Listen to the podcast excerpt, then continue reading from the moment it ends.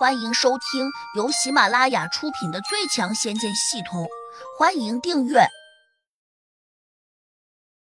第三百五十章：火烧金丝绕。当然，他们早就认定胡杨就算真有地灵六级的功力，也比他们差了一级。何况他们两人同时出手，料想胡杨躲不开。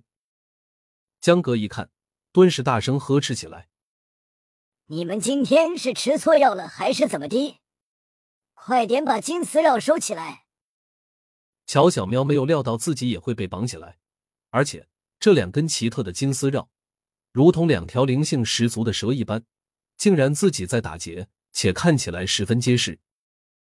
乔小喵刚开始还下意识的挣扎了一下，但是他稍微一挣扎，就发现金丝绕缠得更紧，于是他更加紧密的和胡杨挤在了一起，并且他和胡杨是对着的。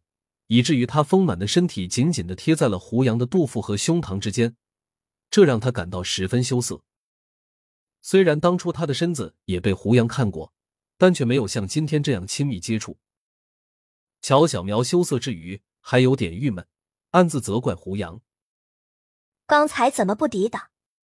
难道故意借机占自己便宜吗？可他一直就不是这样的人啊！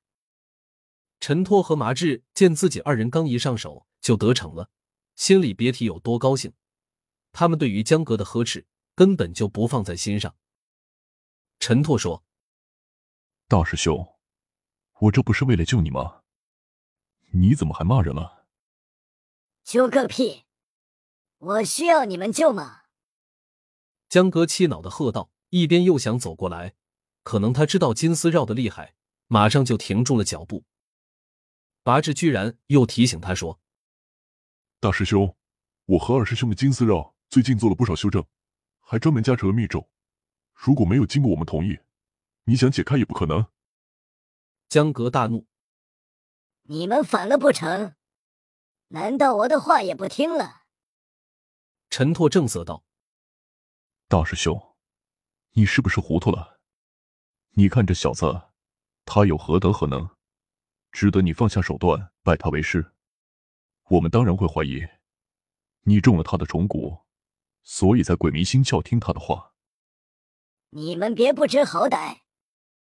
江阁不想和他们讲道理，立刻威胁道：“我师傅有很多手段，你们要是惹恼了他，别怪吃亏在眼前。”陈拓转头轻视的看了胡杨一眼：“我倒要看看。”这小子有什么手段？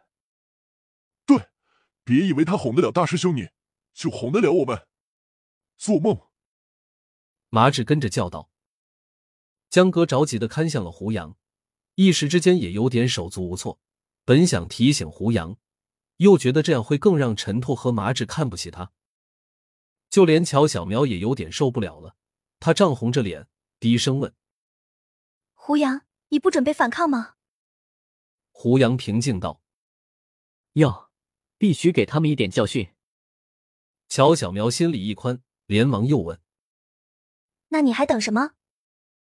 胡杨瞅向了江哥说：“你体内的虫子应该快烧完了，我得把小火苗收回来了。”江哥一听，有些感动，连声说：“师傅，你不顾自己的安危，也要为我解虫蛊，谢谢你。”陈拓吃了声：“大师兄，看来你中毒很深，这小子就是在糊弄你。”麻智跟着说：“是啊，你看我们今天怎么收拾他？”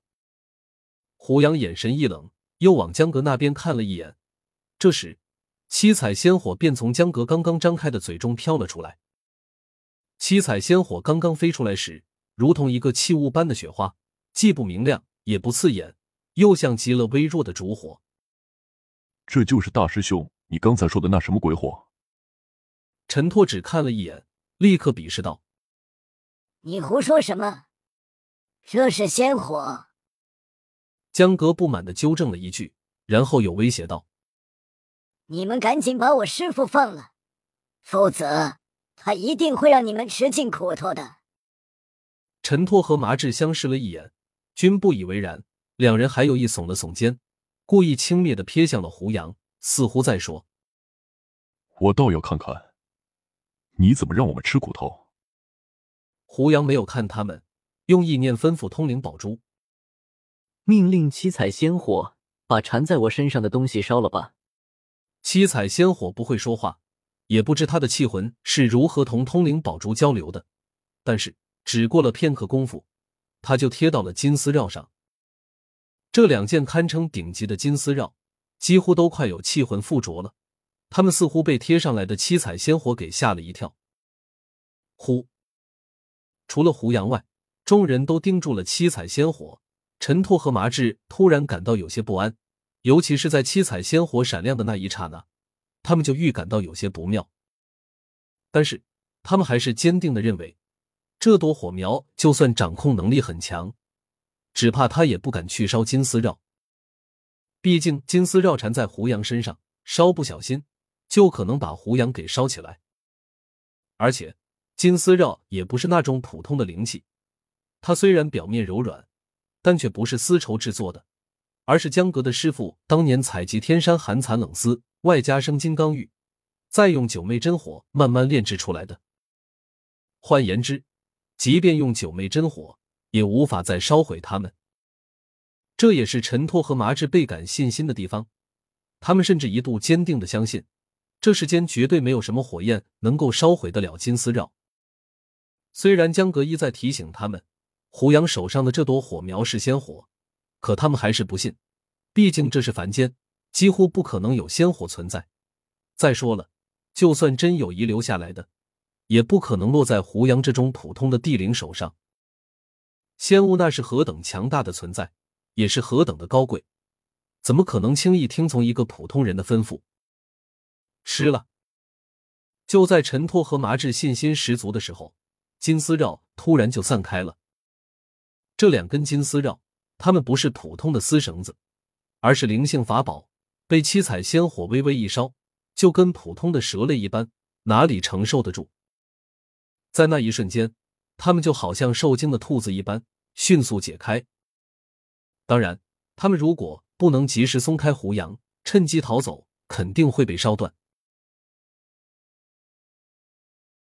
本集已播讲完毕，请订阅专辑，下集精彩继续。